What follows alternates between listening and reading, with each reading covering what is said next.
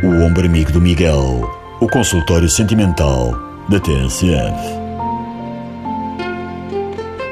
Olá, estimados ouvintes. Continuo a receber as vossas cartas de onde escorrem traumas e dilemas amorosos. Por um lado, fico muito contente, porque significa que a confiança neste ombro amigo permanece inabalável. Por outro, sinto um aperto na garganta por ver tanta gente que sofre. Mas enfim, coração que não sente não é coisa em que se ferra o dente. Por isso, vamos à primeira carta? Vamos. Esta chegou-nos, imaginem só, do Brasil, o ombro é largo, além fronteiras. E diz assim a carta: Oi Miguel, recentemente tive de confessar ao meu marido que estava grávida e que o filho não era dele.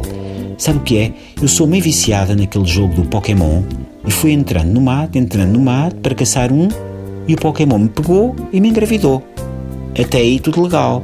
O problema é que meu marido não acreditou. Como faço eu para convencer ele? Assina com um beijinho respeitoso. Pamela. Bom, estimadíssimo ouvinte do País Irmão, antes de mais deixe-me dizer que já conheci o seu caso. Eu vi, minha querida, num programa daqueles João Kleber, a dizer ao seu marido que tinha sido engravidada por um Pokémon e que queria que o nome do seu filho fosse Pikachu. Por isso eu sei que não está a tirar um sarro, como dizem aí no Brasil, a gozar aqui com o ombro amigo de Miguel. Muito menos estará a gozar com o seu marido. Longe disso. O que a minha sentinha tem de explicar ao seu marido é que a tecnologia nos dias de hoje está muito avançada.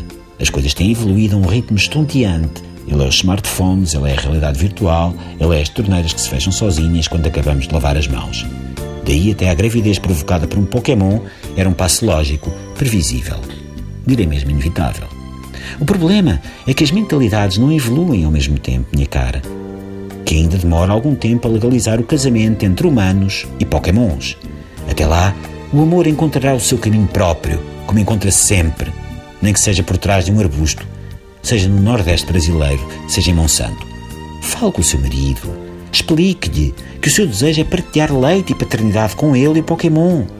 Há um estudo da Universidade de Shakespeare na Nova Inglaterra que prova sem sombra de dúvida que as crianças educadas por um casal de humanos e um Pokémon têm melhor desempenho na escola, especialmente nas disciplinas de trabalhos manuais, educação física e religião e moral. Com tempo e paciência, o seu marido deixará de discriminar e perceberá que é o melhor para a sua família. Coragem. O ombro amigo do Miguel. O consultório sentimental da TSF. Olha, o Mésicles descalçou um sapato e está a desenhar círculos no ar com o pé. É o sinal a dizer que ainda tem tempo para mais uma carta. Vamos lá ver então. Reza assim: Oi Miguel, Recentemente tive de confessar ao meu marido que o ATM, que é como nós chamamos aqui ao multibanco no Brasil, me tinha engravidado. O problema nem foi meu marido humano, foi o Pokémon, que também é meu marido. Ele diz que é impossível que uma caixa de multibanco engravide alguém.